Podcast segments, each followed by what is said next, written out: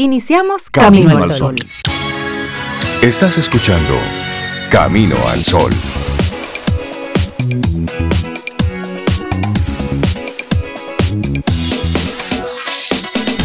Buenos días, Cintia Ortiz, Sobeida Ramírez, a todos nuestros amigos y amigas Camino al Sol oyentes.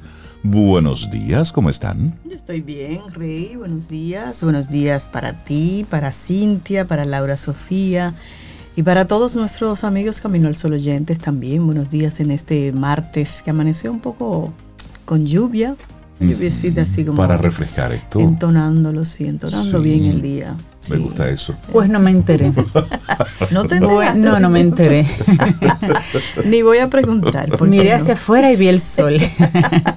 Buen día, Sobe, Rey. Buen día, Laura. Laura Sofía, nuestra productora. Y buenos días a cada uno de los Caminos Sol oyentes que ya están conectados, conectándose, prendiendo el carro, corriendo con el café, Ah, no, no hay que correr tanto, los chicos están de vacaciones. Exacto, las calles están así como casi vacías, más rico. Enciende el carro, bueno, tome su café. Eso de casi vacías. Baje un poquito la velocidad. a esta hora, Rey, a esta hora.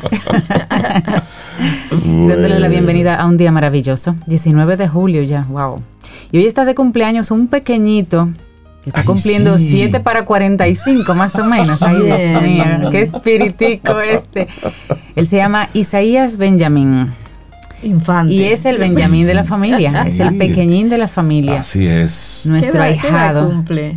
Siete años. Siete, para 48. Te estoy diciendo. Amante de los carros, de los carros deportivos, de la Fórmula 1. De, nunca es suficiente. bueno, definitivamente, o será mecánico automotriz, o será. o corredor. Corredor de autos. pero es una pasión que ha tenido toda, toda su corta vida, pero wow. Así que. él tiene una gran capacidad de guardar cualquier cantidad de carritos en los bolsillos. En un bolsillito. Y saca. y saca hay que ponerlo boca abajo, sacudirlo para que salgan todos los ¿Cuántos carritos. hay en ese pantalón, Benjamin? Muchos. Muchos.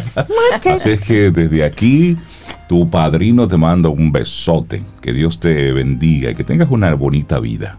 Así, es que, Isaías, te quiero mucho. Te queremos mucho. que pases un lindo, lindo cumpleaños. Y ya de vacaciones, Isaías. Ay, ay, un besito. Bueno, y hoy queremos compartirte nuestra intención Camino al Sol para este martes. Sé una buena influencia hoy y en cada momento. Ser una buena influencia. Sí. A eso Le voy a preguntar a la gente a mi, alrededor si soy una buena influencia. Con los dedos cruzados. Eso depende, del día de la semana. Y del ámbito, del entorno. y el día de la semana. el día sí. Porque, los sábados y los viernes en la noche uno es menos Mejor buena influencia. o es la influencia. Sí, porque hay gente que está esperando, señores. Pero usted entendió. Claro. Tú entendiste, Sé buena influencia. Sé buena influencia hoy y en cada momento. Y eso Mira, eso, eso es algo muy serio. Nosotros no lo, no lo dimensionamos, pero cuando tú hablas en tu entorno, alguien cree de forma ciega lo que tú dices. Sí. Alguien valida, o da, por, por cierto y, tu palabra valida muchas cosas. Por eso cuando estás en posiciones de liderazgo, debes tener cuidado con tus palabras. Cuando eres la cabeza de algo, eres el que está eh, liderando algún grupo, debes tener cuidado con lo que dices, cómo tú actúas, pero también en tu entorno, en casa, en tu espacio laboral. Esa persona que espera que tú digas algo para validar. Por eso hoy queremos que esto lo tomemos muy en serio. Sí. Y, lo digo con muchísima responsabilidad cuando veo durante el fin de semana cómo se validan una serie de, valores desde, desde el Ejecutivo. Yo, para serles honesto, no daba cabida a la felicitación que le hacía el presidente Abinader a este cantante, a este músico urbano, a el, alfa, donde reconocía con una serie de... Yo decía, mm, hay que tener cuidado. ¿Por qué? Cuando tú validas, ¿qué tú estás validando? Y yo la primera pregunta que hice fue, porque desconozco la música de esta persona, cuáles eran las letras de las canciones de, esa persona. Y cuando comienzan a decirme los títulos y lo, que dice, y lo que la gente estaba en ese momento bailando, y dice, oh, oh no, eso me sobrepasa. Pero luego cuando veo a una ex vicepresidenta de la República utilizar el género y demás para, quizás para hacerse como los graciosos, para, para estar conectando con una masa, digo, mmm, ¿Dónde está? ¿Qué está pasando con el nivel? Es decir, se supone que los que están liderando, los que tienen en su intención eso, deben subir el nivel de la conversación, deben ir subiendo para que la gente vaya conectando hacia arriba. Entonces lo que veo es como una conversación eh, a lo inverso, tratar de hacerme el gracioso para poder conectar con un grupo que ahí yo pongo como una serie de asteriscos. Eso es un tema muy espinoso, pero en lo personal Mm, no me parece muy atinado. Yo estoy de acuerdo contigo. Los cargos y los personajes te dan también una forma en la que deberías comportarte, en la que se espera que te comportes. Y eso también hay que manejar. además es innegable la popularidad de, este chico y de esa música. Entonces, cuando tú eres político, tú necesitas conectar con eso. Porque, aunque no sea lo que a mí me gustaría, es lo que pasa. O sea, hay mucha gente que sigue esa música, que le gusta y sobre todo en la juventud. Y eso es votos. Y ese, es, el, y ese es el problema. Ahí es votos. Ese es el problema. Cuando la política se resume en solamente votos y política, bueno, pues ahí hay un asterisco. Entonces, ser buena influencia hoy, en cada momento, capaz de... Y le gusta realmente. Bueno, es posible. Y eso está bien. No, y está bien, claro. No estamos criticando. No, no, no claro que no. Si no Yo es, estoy de acuerdo que hay que subir los niveles. Mientras el Estadio Olímpico estaba lleno, como dice tu amigo Severo, yo estaba casa llena en casa de teatro. Sí, él estaba en un homenaje a Sonia Silvestre, a Luis Díaz y a Víctor Víctor. Y a Víctor Víctor. Claro. Cantantes como Laura Rivera, José Antonio Rodríguez, que fue el productor, Pavel Núñez, Franceara, Franceara y Adalgisa Pantaleón. Y de eso no vi una... Una maravillosa noche. La nota que hizo Severo pero, pero es, es, subir el nivel de la conversación, subir el nivel. a eso se de eso se trata, para que seamos una buena influencia en cada momento. Y esto no tiene nada que ver con clasismo, ni, ni ritmo, ni nada de eso. Es que como país necesitamos elevar el nivel de la conversación. Claro. Porque creo que lo estamos relativizando todo. Y ahí, ahí no se es productivo.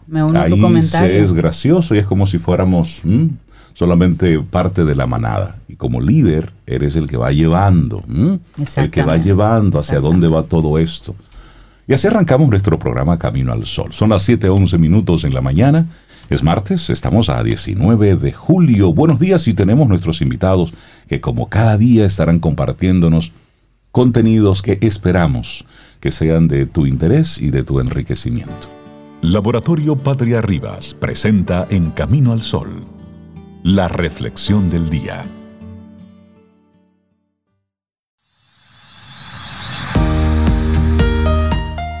Y hoy estamos hablando de ser una buena influencia en todo momento. Y esta frase es de Jack London, que habla de que riqueza significa influencia, pero no riqueza de dinero, riqueza del ser. Eso. Vamos a aclararlo. Bueno, y nuestra reflexión para esta mañana. Razón y emoción el equilibrio que produce buenas decisiones. Ahí sí, y especialmente en la ilustración, aquel movimiento cultural que se dio sobre todo en Europa en el siglo XVIII, se cultivó la creencia de que las mejores decisiones se toman desde la razón. Sin embargo, tomar decisiones dejando a un lado las emociones no siempre es eficaz o posible. Tomar decisiones desde las emociones, olvidándose de la razón, tampoco es garantía de buenos resultados. Así que para tomar decisiones lo mejor es mezclar razón y emoción. Así es, encontrar un equilibrio inteligente entre lo racional y lo emocional es clave para aumentar el éxito a la hora de tomar decisiones. Al mismo tiempo, este equilibrio es el resultado de la experiencia vital y por lo tanto de muchos errores. Por tanto, quizás la primera decisión inteligente que podemos tomar es dejar de enfrentar a la razón y al corazón, ya que Si lo pensamos bien, en la mayoría de las ocasiones suelen elegir la misma opción, solemos elegir la misma opción. Sin embargo, desgraciadamente, separar razón y emoción es algo muy común. Y hay aquí una pregunta. ¿Existen las decisiones acertadas? Hmm. Qué buena pregunta. Todos queremos tomar las decisiones correctas, las más acertadas, pero ¿qué es una decisión correcta? Esta es una pregunta muy difícil de responder. Hay quien diría que la decisión acertada es la que más beneficio nos aporta, pero esto no siempre es claro. Si no, todo el mundo escogería entonces la decisión que más le beneficia sin importar las consecuencias para los demás. Por ejemplo, cuando nos enamoramos, las emociones cogen fuerza y tienden a hacerse con el mando de nuestras decisiones. Durante ese proceso del enamoramiento, de alguna manera somos ciegos, pero también sordos. Ahora bien, desde fuera, ¿es esto lo que más nos beneficia? Las emociones, ya fuera del enamoramiento, siguen teniendo influencia en nuestras decisiones. Su importancia se puso especialmente de relieve a raíz de algunas lesiones cerebrales en la corteza órbito-frontal. Esta región interviene entonces en el funcionamiento de la amígdala, otra parte del cerebro que forma parte de nuestro sistema emocional. Así pues, los pacientes que tienen lesiones en la corteza órbito-frontal tienen menos en cuenta las emociones a la hora de tomar decisiones. Uy, bueno. ¿Y qué pensaríamos de una persona que toma decisiones puramente racionales? Sabiendo que a una persona solo le importan los beneficios, no nos fiaríamos de ella. No. no sería una persona en la que pudiéramos confiar. Sin embargo, Esperamos que las personas sean racionales para fiarnos de ella, ¿o no? Lo cierto es que la empatía, la capacidad de percibir emociones en los demás, es lo que hace que confiemos en otras personas más que su racionalidad. Vamos a confiar más en aquellas personas que son capaces de sonreírnos o emocionarse frente a nuestro dolor. Esto es más fácil de ver en los adolescentes. A esa edad, solemos tomar decisiones que implican grandes riesgos. Por eso se suele considerar que la adolescencia es una etapa muy difícil donde los adolescentes no hacen caso de los padres ni de nadie, agregaría yo. ¿Qué cosa? La causa, o al menos una de las causas, la hallamos en la corteza prefrontal del cerebro. En esta parte del cerebro se halla la corteza órbito-frontal, la cual no ha madurado por completo. Al no haber madurado, el control de las emociones es menos eficiente y por tanto la influencia en la toma de decisiones se ve influida por las emociones.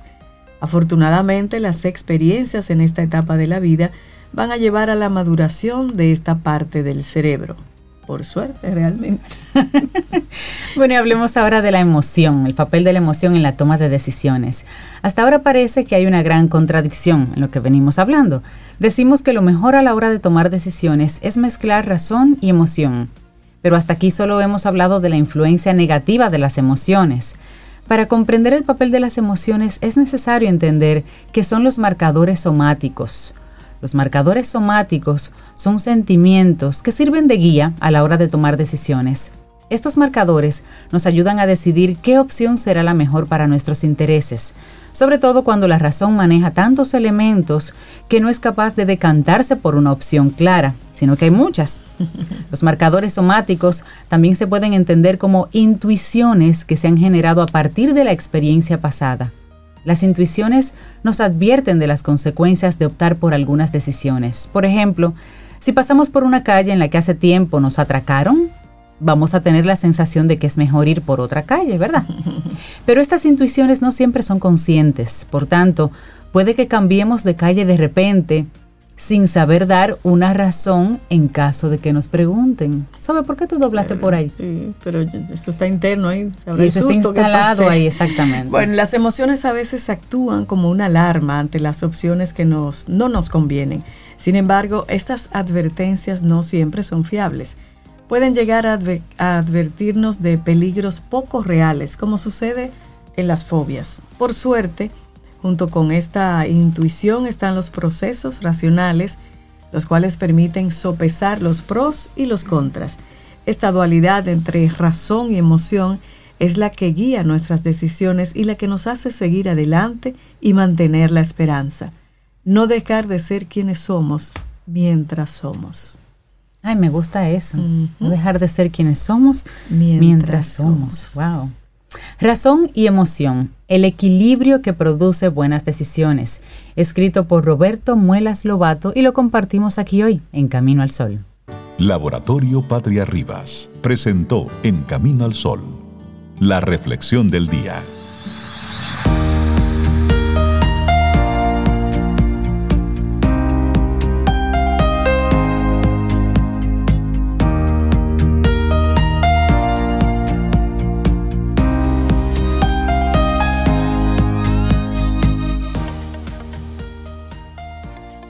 El único modo de poseer realmente algo y de ejercer nuestra influencia es mediante la experimentación, las pruebas, las modificaciones y luego el entendimiento. Una frase de Seth Godin de su libro Hazlo. Y compra en Omegatech y gánate el rincón tecnológico de papá. Por cada 5 mil pesos en compras en cualquiera de las tiendas Omegatech, participas para ganar un set tecnológico completo para papá una PC full, monitor, bocinas, impresora, silla, accesorios y muchos premios más para un solo ganador. El Rincón Tecnológico de Papá está en Omega Tech. Promoción válida del 4 al 30 de julio de 2022. Más información en nuestras redes sociales arroba OmegaTechRD. Tech, en tecnología somos más. Y seguimos avanzando en este camino al sol. Hay una pregunta que desde hace muchos años la están haciendo, pero nadie tiene una respuesta. Pero ¿para dónde va Vicente? Sí. Yo conozco un hombre de campo que de seguro él tiene una respuesta. Sí, seguro. Néstor Esteves, buenos días, amigo, ¿cómo estás? compartiendo un abrazo matutino con ustedes y a través de ustedes, bueno, pues para toda la... Yo me niego a llamarle audiencia todavía porque Camino al Sol cuenta no con radio audiencia, bueno, no con la audiencia, sino con participantes. Una comunidad, chévere. son Camino al Sol oyentes. Son activos, sí. Comunidad en vez de audiencia, ¿verdad? Estoy contigo. Y, y acepto lo de Camino al Sol oyentes siempre y cuando se asume que el mensaje que llega penetrando por ese oído y llegando hasta el cerebro no deja tranquilo, sino que mueve. Eso. Ah, claro. Sí, y creo que se da ahí, y se da ahí esa, esa definición de lo que es escuchar, que es oír más interpretar. Y hacerlo activamente. Claro. Néstor, ¿y para dónde va Vicente? hay, antes de responder hacia dónde va Vicente, hay, hay otro, digamos, otro tema clave acá que marca esa diferencia es que aquí no se trata de embutidos en donde estamos metiendo y metiendo y metiendo y metiendo. Recuerden que una vez hablamos acá de la mayéutica socrática, que es aquella de sacar todo ese potencial que hay ahí. Y por supuesto, sacarlo para que eso nos vaya moviendo y nos vaya acercando a encontrar la respuesta de ¿para dónde va Vicente? Esto hace mucho tiempo que se ha planteado y así como a modo de rima, entonces suele completarse diciendo, bueno, ¿para dónde vaya la gente? Normalmente va Vicente. Y esto conecta con el tema que ustedes acaban de tratar acá, porque esto tiene que ver con nuestras decisiones.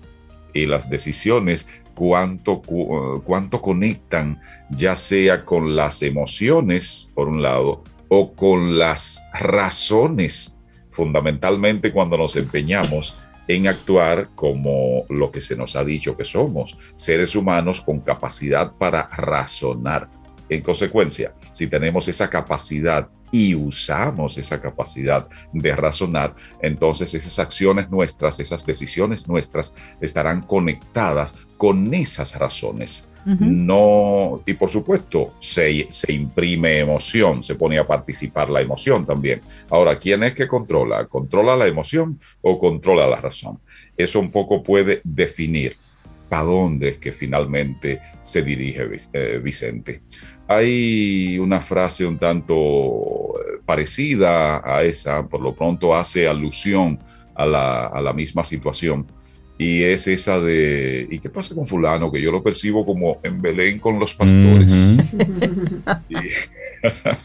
entonces, por supuesto, estar en Belén con los pastores, aunque inicialmente parezca algo como, wow, mira qué interesante, oye, ¿por dónde es que anda? Por Belén. Ahora, estar así es como, y es el significado propiamente de la frase, es eso, es como estar en donde ni siquiera sabes que estás. Sí, con una apatía total, un desconocimiento o un desinterés a lo que está pasando. Decía un cura que ha influido mucha, mucho en, mi vida, eh, fundamentalmente en aquella etapa tan importante que fue la etapa del bachillerato, adolescencia, posadolescencia, eh, en, esa, en esa etapa influyó mucho y él decía, en Ganímedes. ah, yo uso ese país celestial también, Ganímedes. Por allá, por Ganímedes es que anda. Entonces, ¿por qué vengo, vengo haciendo esta pregunta? ¿Por qué estas inquietudes de para dónde va Vicente y qué es lo que está ocurriendo eh, con él?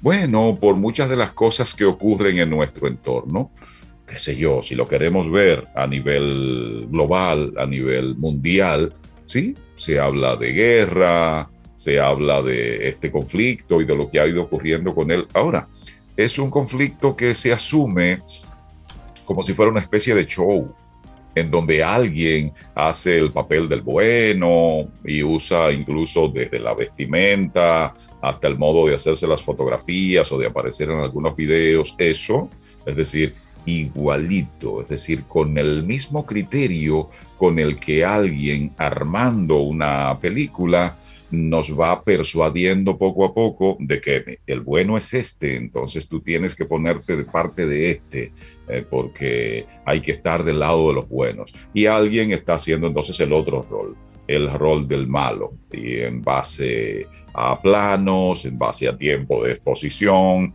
en base a cómo se nos presenta, ya vamos como identificándonos y tomando partido de uno o de otro lado. Pero bueno, eso a nivel general, a nivel global. Si lo queremos ver a nivel de nuestro país, pues bueno, mm, hace poco celebrábamos que la campaña que el los procesos electorales y en consecuencia, de, desprendiéndose de los procesos electorales, las campañas ya no serían cada dos años. Entonces como que dijimos, wow, por fin. Vamos, a, respirar. no es que va a ser cada seis meses la campaña. No, pero eso fue lo que no nos dijeron. Sí, pero lo, que hemos visto este año no ha sido eso. Todos los fines de semana hay un pretexto para reunirse, entre comillas. ¿Y qué es lo que están haciendo? Campaña reciente conversaba con, una persona muy cercana y llegábamos a la conclusión de que lo único, lo único, lo único que está faltando es tener estas grandes vallas y los bandereos. Exacto, eso, es lo único que... Pero aquí estamos, aquí estamos en campaña, hay que dejarse de cosas. ¿eh? En campaña permanente. Además, otra cosa conectada con el tema campaña, ¿quiénes son los que se muestran por ahí y que están aspirando? Es decir, hace un tiempo se tenía de hecho y parecería como mentira. Decirlo ahora habría como que buscar un documento que lo demuestre eh, para, para que de verdad nos crean. En una etapa, la actividad eh, político-partidaria fue honorable. Incluso el, el, cargo por el que la inmensa mayoría de los políticos suelen como iniciarse era honorífico incluso. Por eso, porque la honorabilidad se imponía para que alguien fuera edil. Se escogía entonces para que en la sala capitular esa persona, que insisto, no cobraba nada, era honorífico el cargo. Y por supuesto, se trataba de una persona honorable que ocupaba el puesto de edil. Entonces, por ahí se andan iniciando muchos ahora en la actividad política pero hace mucho tiempo que dejó de ser. Más o menos en qué siglo era eso. es, que, es que la política como la política como concepto, la política como, como teoría es, es, precioso, porque estamos hablando de servir, de servicio a los demás, de tú, de, de tú quitar tu tiempo productivo para ti y se lo estás dando a la comunidad, a la colectividad. Pero eso se quedó solamente ya en papeles y esa actividad de servicio, esa, digamos, disposición para conducir lo público, lo que no es tuyo ni mío, sino de todos. Exacto. Es decir, eso ha sido asaltado y ha sido asaltado. Y sigue siendo asaltado. Sí, por diversos sectores que han caído en la cuenta. ¡Ey! Pero allí hay algo, parece que ahí es que está lo mío. Rápido y fácil. Sí, déjame ir a buscarlo. Eh, son, bueno, se pasaron de vivos. Yo prefiero llamarles avivatos a quienes han actuado. Y eso, y eso en esa misma línea, Néstor, eh, es mucho de a dónde va Vicente. Que, hemos, que hemos visto personas que de repente tienen una buena intención, llegan a un lugar, pero como en ese lugar se ha hecho algún tipo de trampa de forma histórica y siempre se hace así, esa persona que a lo mejor llega con una buena intención, pues se encuentra con todo un sistema que está corrompido completamente y no le permite avanzar, porque aquí las cosas siempre se hacen así. Y si tú no formas parte de esa dinámica, pues te quitan de ahí, te mueven. Y ahí, suelen, ahí suelen ocurrir una de dos cosas. Número uno, quien llegó con esa buena intención, con la esperanza que desde acá se puede hacer, termina siendo entonces conquistado por, aquel, por aquel modo de actuación o termina con un nivel de frustración porque aunque ha querido hacer, no ha tenido la posibilidad, porque todo aquello se ha organizado para eso, se ha organizado para que cada quien busque lo suyo y cada quien buscando lo suyo, entonces se pasa de ciertos límites. Sí, así suele actuarse. Y por eso encontramos que en un momento determinado algún sector del empresariado dijo, hey, necesitamos estar ahí. Y necesitamos estar ahí para eso, para favorecer a los nuestros, para favorecerme. En otro momento determinado, cierto sector sindical decidió buscar lo suyo también. Después algunos sectores sindicales un poco más específicos. El sector, por ejemplo, de los empresarios del transporte, eh, que a veces se han disfrazado como sindicalistas, pero son realmente empresarios. Son empresarios, ya. Pues también tomaron la decisión, hey, tenemos que ir a esto, tenemos que aprovechar lo nuestro. Los de las bancas de apuestas lo mío hay, el sector bancas y apuestas, y así podemos seguir buscando otros sectores ahí. Y bueno, manteniéndonos entonces en esa especie de campaña permanente, se está contribuyendo a que vayamos ahí, hacia donde va Vicente, hacia donde va la gente.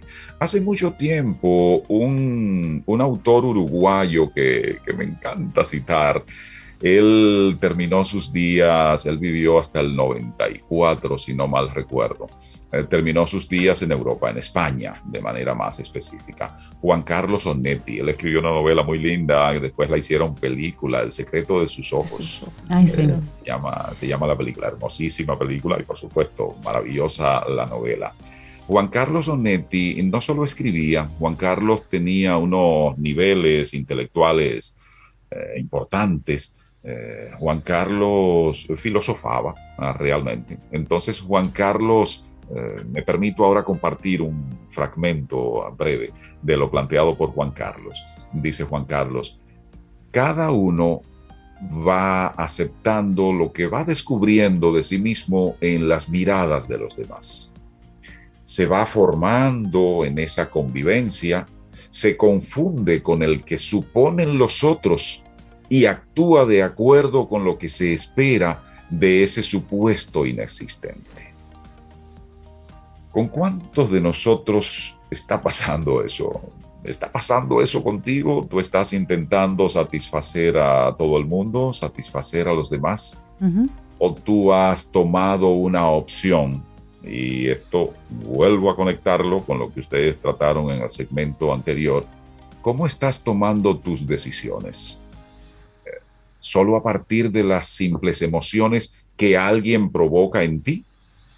Con un determinado propósito, con un determinado interés, o al momento de tomar una decisión, sobre todo cuando se trata de decisiones trascendentes, tan importantes que son trascendentes. Cuando se trata de esas decisiones, tú procura actuar en función de ti, en función de tus expectativas. Y por supuesto, cuando estoy diciendo en función de ti, estoy diciendo en función de ti como un ente en un conglomerado, como un ente social, porque si solo es en función de ti y nada más, bueno, pues entonces estaríamos haciendo lo que acabamos de criticar, de quien está buscando lo suyo. Es decir, es en función de ti como un ente que convive, como un ente que se relaciona, con otros entes que también forman parte de esa sociedad y que también tienen esa oportunidad, por tratarse de seres racionales, de actuar en función de sí. Ahí es entonces en donde viene el rol importantísimo de la comunicación como soporte de la sociedad, de la comunicación como esa maravillosa ventana que nos ayuda a que nos entendamos con los demás seres humanos. Entonces, la invitación a que nos preguntemos, ¿para dónde va Vicente? Que normalmente va para donde se dirige el común de la gente. Es para eso, es para que caigamos en la cuenta cómo estamos gestionando nuestras decisiones. Totalmente. Hace poco, ahora, ahora muy reciente, se celebró el Día de la Población. Y el Día de la Población tiene su historia. ¿De dónde viene esto? Es que por los 80, si no, si no mal recuerdo, 1987, el 11 de julio, Naciones Unidas determinó que habíamos llegado a 5 mil millones de seres humanos en el planeta. Esto llamó la atención y llamó la atención para que tomáramos algunas decisiones con respecto a qué iba a seguir pasando con el crecimiento poblacional y lógicamente esto cómo se relaciona con los recursos que normalmente no crecen. Normalmente tenemos la misma cantidad de recursos para que podamos gestionarlos de modo tal que eso nos facilite la vida, que vivamos con cierto estándar, que vivamos con cierto nivel. Bueno, pues desde el 87 a esta parte, en 35 años, ya hemos sumado nada más y nada menos que 3 mil millones más de seres humanos. Es decir, lo que ha planteado Naciones Unidas a propósito del Día de la Población es que ya este año mm, lograremos llegar a ese punto, a 8 mil millones de seres humanos. Y mira que hicieron una una pandemia, se inventaron un algo para que no llegáramos a ese número y aún así llegamos. Y, todavía, y todavía peor. Ahora reciente ocurrió, eh, hay, hay, algo que se conoce como la, bueno, se conocía, lo, acabaron de destruir ahora reciente, las piedras de Georgia, así se conocía. un enigmático monumento. Se dice que, que no se sabe quién fue que lo ubicó ahí algo que por supuesto no me lo creo, en el condado de Elbert, en, en, el estado de Georgia, en los Estados Unidos, estaba ese monumento. Ese monumento tenía unas inscripciones en varios idiomas. Lo que más llama la atención es lo que quiero destacar en este momento, en ese, en ese monumento, en esas inscripciones de varios idiomas. Es eso, es la decisión, no se sabe de quién, pero la decisión de que la humanidad sea reducida a 500 millones de habitantes. eso hay que desaparecer mucha gente. mucha gente. Que hay que mudar. de, otro modo, se trata de tomar esa misma decisión, la que usted podría, la que usted está pensando en este momento, con 7.500 millones de habitantes. Néstor Esteves, deja el tema hasta ahí. no sigas. Te mando un gran abrazo. Cuídateme mucho. Vamos muchos. Somos muchas almas para ir a la luna. Néstor Esteves, la gente que quiera seguir conociendo curiosidades, conectando contigo, ¿cómo te sigue el rastro? El rastro se puede seguir a través de arroba Néstor Esteves. El cuento de lo que pasa con las piedras de Georgia lo podemos seguir después. Ahora, la idea fuerza que quiero que quede eh, a partir de estas reflexiones compartidas es esa. Es, ¿estamos levantando cabeza o estamos yendo como Vicente sencillamente hacia donde va la gente? Cuando tengo que tomar una decisión, ¿me llevo solo de las emociones o yo procuro buscar razones para decisiones que sean realmente trascendentes y que nos pongan en una perspectiva de entes racionales y conscientes de qué estamos haciendo y cuál será el resultado de esas acciones, a menos que vayamos a donde va la gente. Néstor Esteves, tú cuídate mucho. Eh. Un abrazo por ahí y gracias, gracias por invitarnos a esta reflexión. ¿Eres un abrazo para ustedes. De los que va, ¿para dónde va Vicente? Qué buena pregunta. Néstor, un abrazo. Muy buena. Disfruta tu café en compañía de Camino al Sol.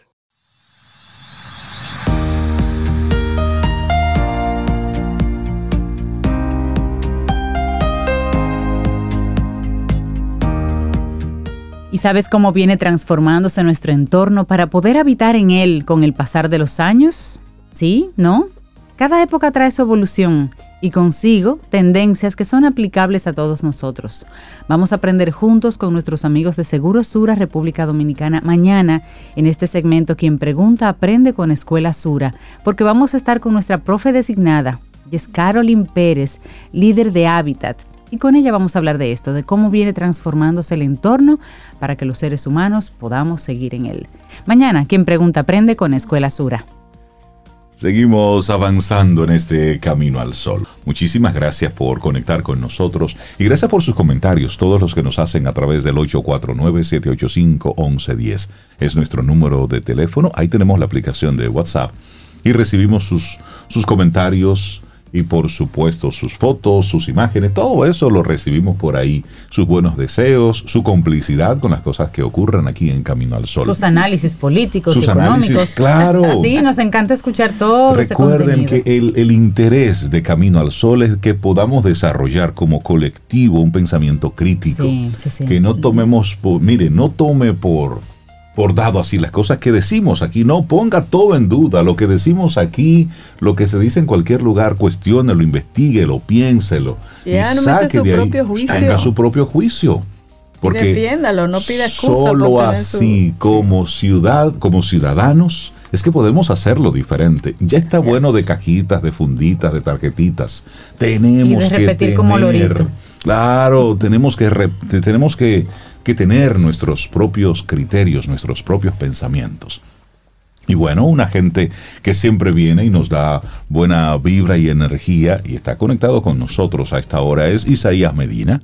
Él es un experto en ventas, crecimiento de negocios, él es escritor, es coach, es conferencista y anda de vacaciones.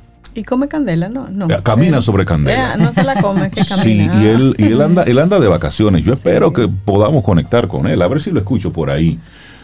Isaías Medina, buenos días. Pueblo dominicano. Ay, ay, ay, arrancó duro. ¿Cómo estás, Isaías? Terrible. Oh, ya ustedes saben la respuesta, hiper, mega, ultra, archi, recontra bien. No nos quejamos. Y de vacaciones. Y de vacaciones. Porque yo no soy baúl de nadie. es una buena parte de vacaciones. Ay, qué rico, qué rico. Parte de la vida. Sí, sí, hay que cortar muchas veces la rutina diaria y hacer quizá lo mismo desde otro lugar. Sí, estamos fuera de Santo Domingo un ratito, pero ya regresamos, ¿eh? Muy bien. Eh, yo lo veo muy bien en cabina, ustedes. ah, tranquilitos aquí. de bonito. Mira, y de hecho estamos, hoy estamos vestidos con los colores de la bandera y no nos ah, dimos cuenta. Mira, sí. Sobe con el rojo, Cinta con el blanco y yo con el azul. Sí. Isaías, hablemos del bono vivienda. Tú que estás involucrado desde hace muchos años con el sector inmobiliario. Hablemos de este bono vivienda. Oh, sí, señores, esto es un gran beneficio que a raíz de la, ley de fideicomiso, eh, la 189-11, eh, pues generó una serie de facilidades y beneficios o digamos un amparo legal jurídico para que tanto desarrolladores, lo que le llamamos constructores, e inversionistas en general en el mundo inmobiliario, y personas de a pie como nosotros que queremos comprar algo, pues tengamos ciertas garantías, ¿verdad? Y ciertos beneficios.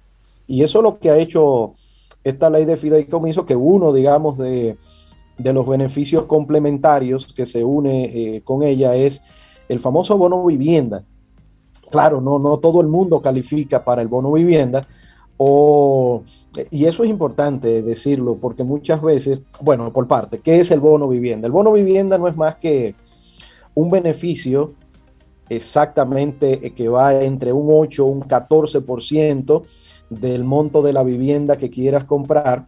En este caso califica solamente para eh, viviendas de bajo costo. En nuestro país hoy por hoy las viviendas de bajo costo son las que cuestan 4 millones y medio hacia abajo. Entonces, cuando quieres acceder a él, pues primero tiene que ser nueva la propiedad, sí, ya en construcción, recién construida, que cueste ese, ese valor máximo.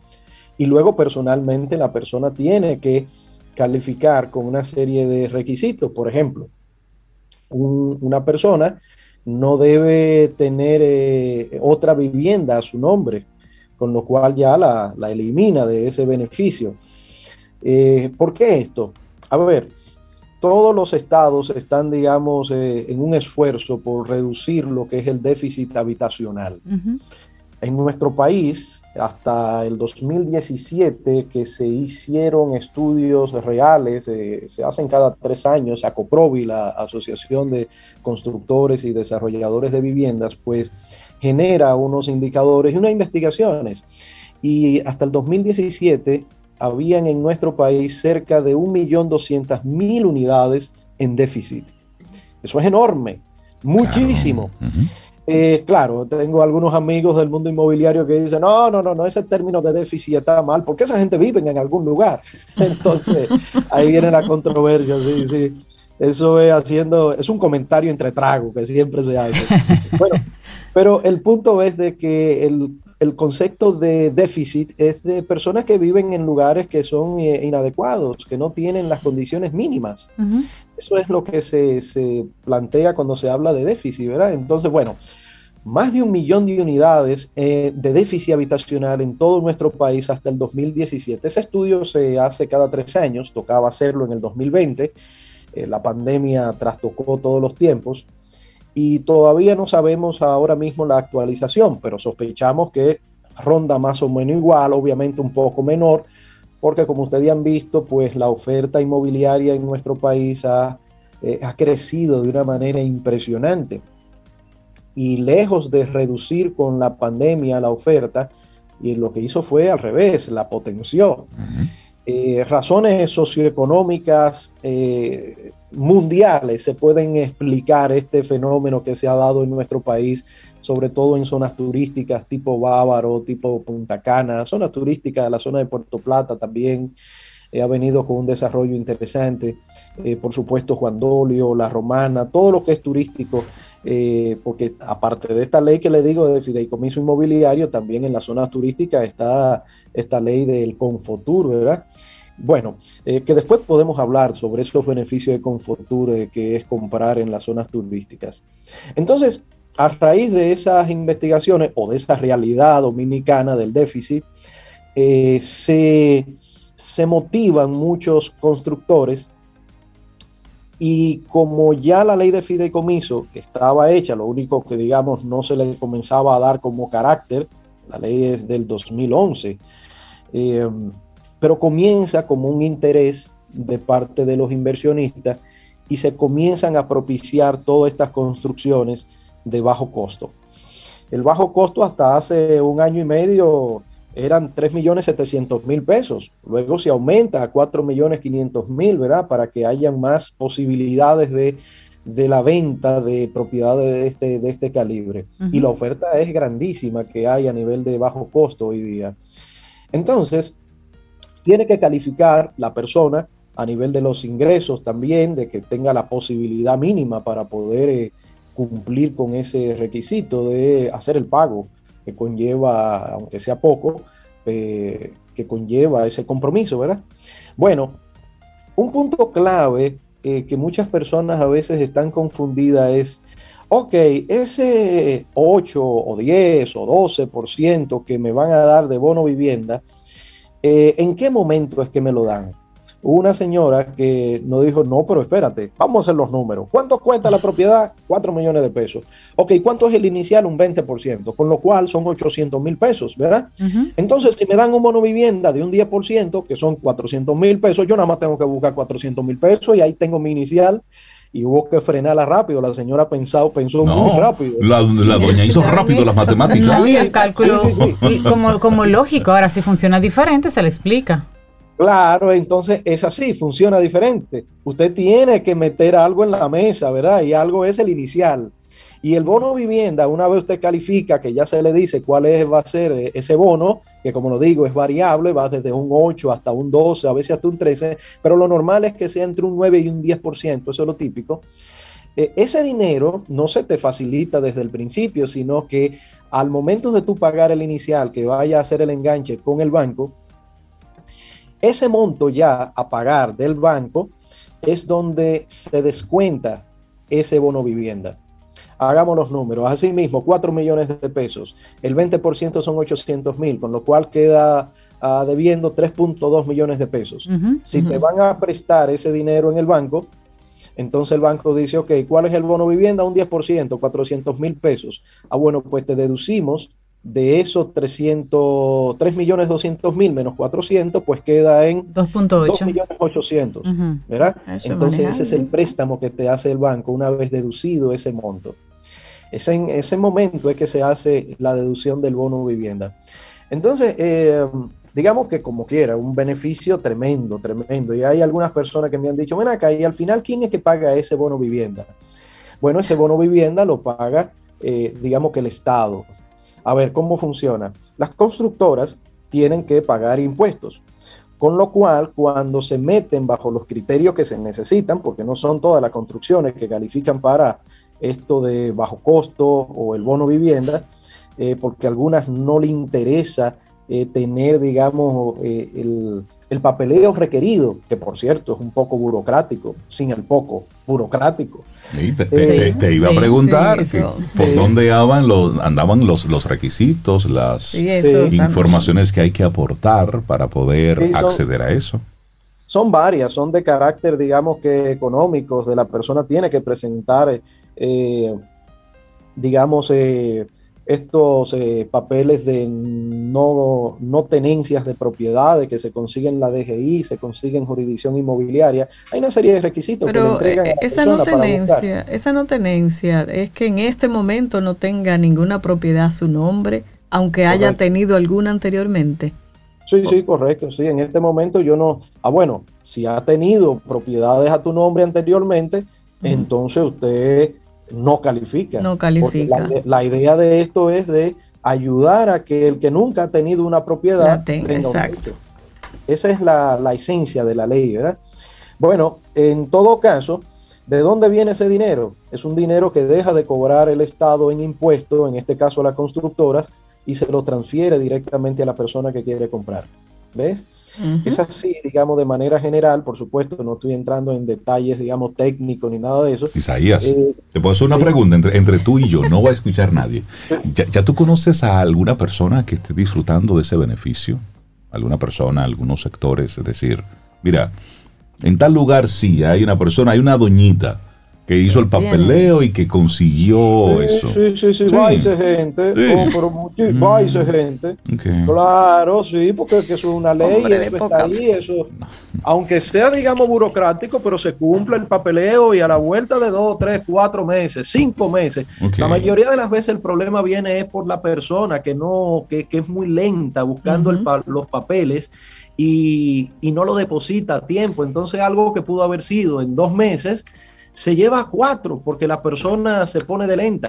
No, y te lo pregunto con toda la, buena intención, porque a veces hay proyectos, hay programas que en papeles están muy bonitos, que como concepto eh, uno dice, wow, qué chévere, pero luego tú poder acceder a esos fondos es tan complejo que la gente en el camino simplemente se desgasta, porque estamos hablando de que son personas que de son, no son y, son y lo que son y lo que cobran es un salario mínimo y están es al luego para entonces dedicarse a esa parte burocrática. A propósito, sí. ¿cuál es el, el, monto máximo de, de ese bon o el costo de la vivienda? ¿Cuál es el monto máximo?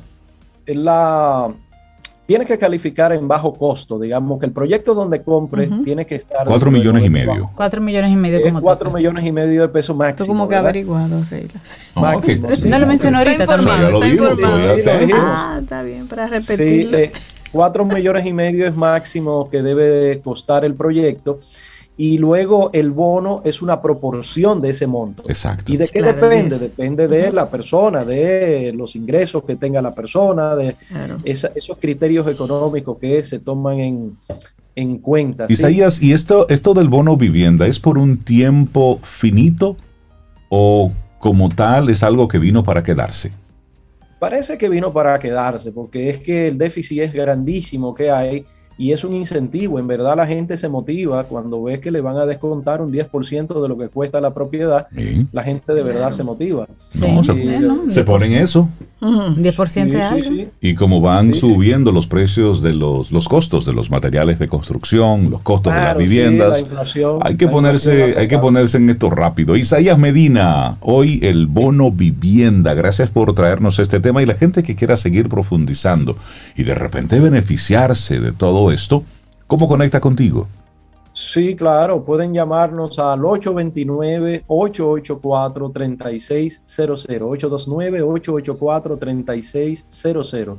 Nos podemos beber un café, un té y hablar del negocio inmobiliario en general. Eso, que largo y tendido. está hiper mega buenísimo. Las oportunidades son grandísimas. Eso. Está bien, bien, bien activo. Que tengas excelente día. Muchísimas gracias y buen regreso. Gracias, Disfruta, disfruta tu Un chapuzón a nombre de ustedes. Eso, perfecto. un abrazo. Ten un buen día, un buen despertar. Hola. Esto es Camino al Sol. Camino al Sol.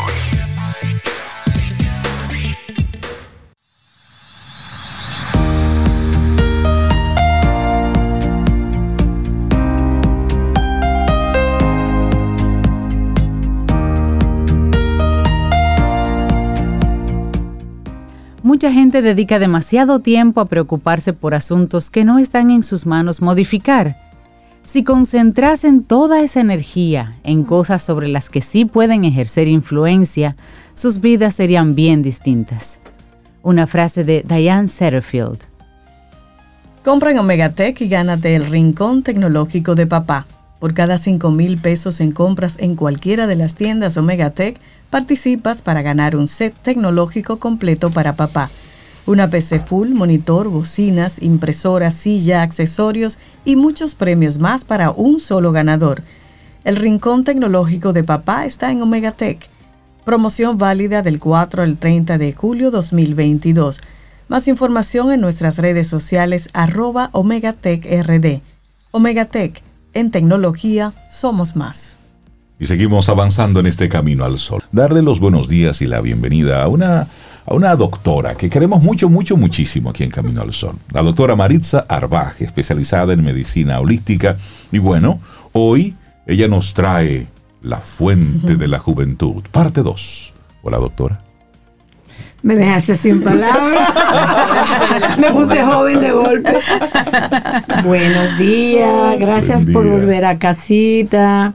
Buen pues día, doctora. Eh, he tenido que recopilar algunas informaciones muy interesantes sobre que me están preguntando que yo me estoy viendo de que más joven. Ajá. Entonces yo le digo que es que yo me entro en un almacén con hielo. Eh, realmente eh, trabajar con el reconocimiento de que no envejecemos, que la edad es un número biológico y sin embargo, vivimos con el espíritu donde no hay tiempo, no hay momento, perdón, no hay hora. Y precisamente estamos afanando mucho con buscar lo externo. No es que no vayamos al dermatólogo para ponernos más bellos, no es que vayamos al salón y todo eso. Pero ¿qué pasa? Que nosotros tenemos que seguir entrando y reconociendo que tenemos un inmenso poder de fuente vibratoria positiva. Entonces siempre digo, si tengo la capacidad de enfermarme, tengo también la capacidad de sanarme. Entonces solo tengo que hacer una actitud. Y esa actitud me va a llevar a mí a que yo sienta que cada día yo estoy mejor por yo, no por los demás. Y eso cuando hablábamos de anterior de la fuente de la juventud, yo decía que el primer paso que tenemos que dar es ¿Me amo? ¿Cuál es la persona más importante de tu vida? Uno dice que mi mamá, que mi hijo, que el perro. No, lo más importante soy yo. Eso no quiere decir que yo tengo una actitud y un ego y una prepotencia que me lleva a afectar a los demás. Amarme a mí, lograr objetivos como persona, es lo que me puede llevar a tener mejor calidad de vida. Entonces, ¿qué pasa? Que dentro de la medicina integral, donde integramos el ser biopsicosexual emocional para tener una calidad y compartir externamente con los demás, tengo primero que sanarme yo, tengo que trabajar yo primero. ¿Por qué? Porque lo externo está muy contaminado y es un elemento que debemos evitar que nos contamine. No podemos buscar afuera lo que realmente estamos teniendo una fuente poderosísima. Por ejemplo, eh, uno de los trabajos que hago con los pacientes de cáncer es hacer respiraciones para trabajar la meditación con las células, porque las células se escuchan. Lo que yo pienso, mi célula escucha. Si yo le digo a mi célula, ay, estoy mal, estoy deprimida, me siento mal, estoy triste, no tengo dinero, no tengo trabajo, ¿qué yo le estoy mandando a mi célula? Lo que no debemos reciclar. que, activen todo ese lo negativo. Y me encanta lo que Néstor estuvo hablando y lo que hemos hablado durante toda la mañana. Porque el plan de acción, el objetivo principal de este programa, y eso lo digo yo responsablemente, es hacer prevención en lo económico, en lo de la salud, en todo. O sea, es un programa de bienestar. ¿Y qué venimos diciendo hace tiempo? Cuídate, ámate y amemos a los demás. Entonces, eh, yo no le puedo pedir a la profesora de mi hijo que lo corrija cuando el niño come cuando le da la gana, no se quita de la televisión el día entero, no tiene una disciplina y a veces ocurre algo y es lo siguiente, estamos presentes, pero al mismo tiempo estamos ausentes. Entonces, lo que yo no hago, perdón, lo que yo no hablo, hago dándole desautorización a mi presencia. O sea, Exacto. si yo no tengo disciplina para yo, y cuando yo digo yo, digo todo el mundo, y yo no transmito eso, ¿qué yo puedo esperar de esos niños? Ay, que los niños, que los adolescentes, miren, tenemos que parar. No es cierto que la adolescencia es una edad histriónica, eh, difícil, difícil, complicada, que las hormonas, que no sé qué, y nos metemos en las hormonas. Y es bueno tener claro que desde el 1942, un señor que se pare, eh, apellido como apellido Westington, como si fuera Washington, pero con doble G, dijo que definitivamente heredamos cosas. Pero él investigó la influencia de lo externo, que es lo que le llaman ahora epigenética. Antes nosotros decíamos otra cosa, pero así como que más bonito, ¿verdad? Entonces, ¿qué ocurre? Cómo la, lo externo influye dentro de mis células porque yo estoy cambiando conducta. Pero normalmente uno de los de las situaciones más difíciles que tengo con los pacientes es la lealtad a los ancestros, la lealtad generacional. No porque mi mamá hacía, porque mi abuela decía, porque mi tía dice, pero ¿cómo yo me siento? Porque yo quiero estar joven, yo quiero estar vibrando positivo. No importa lo que yo esté pasando. Es decir, de una forma u otra estamos cediendo la responsabilidad de mi vida en pensamientos del pasado, en actitudes del pasado. Perdiendo, perdiendo de vista que aquellos hicieron lo que hicieron con la información que tenían en aquel momento. Es que no había otra opción. Y no podemos criticar a nuestros padres ni a nuestros abuelos, porque eso era lo que ellos entendían. Y por eso no debemos criticar a nadie, por lo menos es mi criterio. Entonces, esa fuente de la juventud es vivir en presente, doctora. Pero ¿qué pasa? Que lo dijimos el otro día también. A mí me educaron, a nosotros nos educaron y todavía estamos educando. ¿Qué tú vas a hacer cuando seas grande? Y nadie me pregunta qué yo quiero hacer hoy. Entonces crecimos en un círculo patológico cultural. Aspiracional, todo en el futuro. Eh, entonces, ¿cómo podemos llevar a estas personas que vengan presentes? Es un cambio de actitud. ¿Y por qué quiero perseverar en que podemos lograr lo que deseamos como salud mental y física? Porque decíamos el otro día que este pueblo está enfermo emocional, financiera y, biológicamente. Entonces, si no podemos resolver la situación que hoy subió el petróleo a no sé cuánto, bueno, no lo puedo resolver, pero yo puedo resolver lo mío. Porque, ¿cuál es el mensaje que quiero dejar hoy? ¿Cuál es la fuente eterna de la juventud? Amar nuestras células, no hablar tanto ni criticar tanto, porque no vamos a resolver nada con los demás. A veces una persona está molesta con alguien y se come todo ese cortisol, toda esa adrenalina, y el otro está feliz bailando en una disco o bañándose en la playa. Recojamos todo eso, ¿por qué? Porque la Organización Mundial de la Salud acaba de decir que se está muriendo 7 millones de personas por, el, por la contaminación ambiental. ¿Tú sabes lo que son 7 millones a propósito de, la, de lo que decía Néstor de los numeritos? Claro. Y tuvimos la visita que todavía la tenemos de la pandemia. Pero sin embargo, dice el, el New York Times que son 10 millones. Y antes de ayer publicó un periódico de México, se llama el, eh, el Económico, dice que cada cada muerte, eh, cada mil muertes equivalen a seis personas, a seis muertos por tuberculosis, por cáncer pulmonar, porque el ambiente está produciendo toxina. Entonces, quiero estar joven, no importa que sean 40, 50, 100 años. Y me encantó Reinaldo, un señor que publicó tengo 16 años de edad, más 54 de experiencia. Sumemos a ver cuántos años tiene. O sea, fíjate cómo es que tenemos que tomar la vida. Entonces, si el ambiente externo está tan fuerte, tan contaminado, se nos olvidó respirar. Y como dicen las personas cuando yo doy los talleres, pero yo estoy respirando. Vamos a ver, respira. Respiramos eh, torácicamente, no diafragmáticamente. Entonces, si estamos ansiosos, respiramos peor, respiramos muy rápido. Entonces, yo quiero que tomemos conciencia de que la respiración es la vida, que tenemos que tomar atención eh, y valorar los números de respiración, que es lo único que traemos, que se nos acabe ese número, nos llamaron y nos fuimos y no importa la cantidad de dinero que usted tenga, usted no puede comprar un alito más. No se puede. Entonces, también yo quiero aprovechar para decir que quizás habrán eh, imaginariamente los escuchas nos pueden entender, pero por ejemplo, hay mucha depresión y hay una técnica sencilla de la depresión.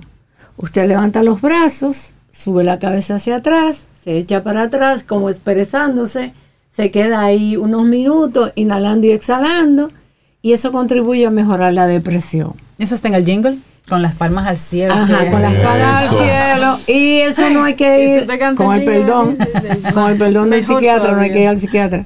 Respire, relájese. al cielo. Es eso. Respirar y sentirse que tú tienes una conexión con el cielo y la tierra. Y dar ahí gracias. Gracias por todo. Estás ansioso. Pues mira, date el cariñito de la mariposa. Tú cruzas los brazos y te abrazas. Tus manos en los hombros y te da palmadita y respira hondo. Inhala, exhala. Qué rico, doctora. en mi casa esta noche. La fuente de la juventud. Amor, respiración, hálito de vida.